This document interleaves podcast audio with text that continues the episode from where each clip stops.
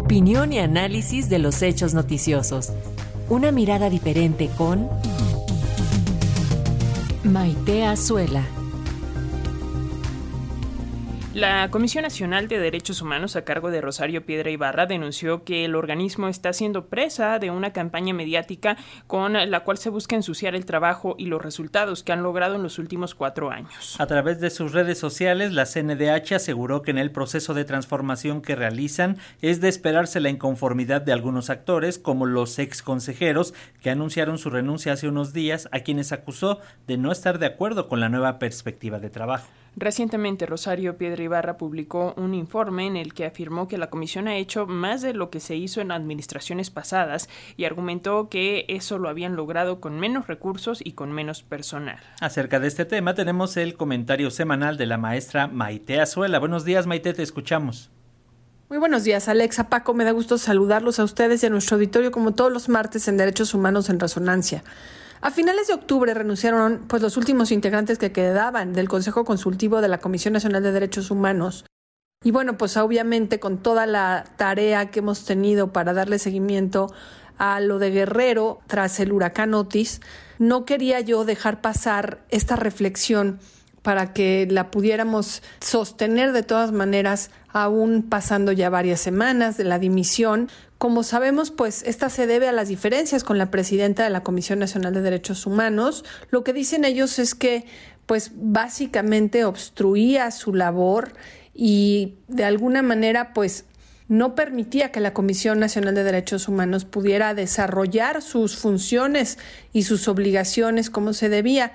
El Consejo tomó la decisión, pues sobre todo porque todos ellos denuncian que María del Rosario Piedra Ibarra ha rechazado repetidamente varios de, los consejos que emiten directamente ellos, incluso cuando estos han sido formulados por unanimidad en favor de los derechos humanos y obviamente pues argumentando cuáles son los referentes del marco jurídico a los que obliga la ley para que la presidenta de la comisión, María del Rosario Piedra Ibarra, pues responda y atienda. ¿Por qué es importante el papel del Consejo Ciudadano en la Comisión Nacional de Derechos Humanos?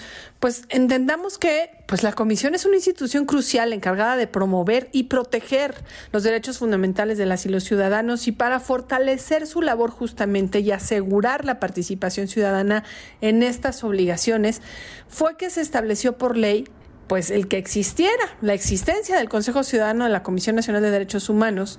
Vamos a ver algunas de sus, eh, eh, de sus facultades. Primero, pues tiene que estar conformado por destacados representantes de la sociedad civil que deben asesorar y colaborar con la Comisión básicamente en esta función de promover y defender los derechos humanos en nuestro país. Y se crea con ese propósito, el de involucrar a la sociedad en el proceso de protección y promoción de los derechos humanos. La importancia de la participación ciudadana queda clara con la formalización de este Consejo porque lo que se busca es que sea un órgano que facilite la fiscalización y la transparencia ya que representa a la sociedad civil y pues obviamente le tiene que dar seguimiento a que los y las funcionarias de la Comisión Nacional de Derechos Humanos cumplan con su mandato de manera ética, transparente y eficiente, lo cual obviamente incluye las facultades de que el Consejo pueda revisar los informes, evaluar los programas y emitir estas recomendaciones a las que hice referencia cuando ellos dicen que dimiten a su cargo porque no se le da seguimiento ni se le hace caso alguno a estas recomendaciones que han promovido desde su espacio en el Consejo Ciudadano. Creo que, bueno, pues los desafíos y el futuro de la Comisión cada vez se hacen más grandes, más difíciles de acatar, ahora que se, se, hace mucho más evidente con la carencia de un Consejo de Ciudadanos que sea respetable y que pueda aportar estas sugerencias necesarias para darle la vitalidad y la legitimidad que merece una institución autónoma como la Comisión Nacional de Derechos Humanos.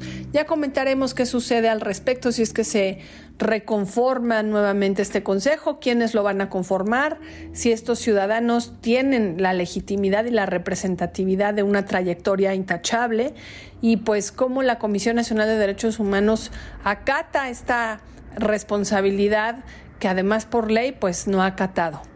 Los saludo Alex y Paco nuevamente y nos escuchamos el próximo martes. Nos escuchamos el próximo martes, Maite Azuela.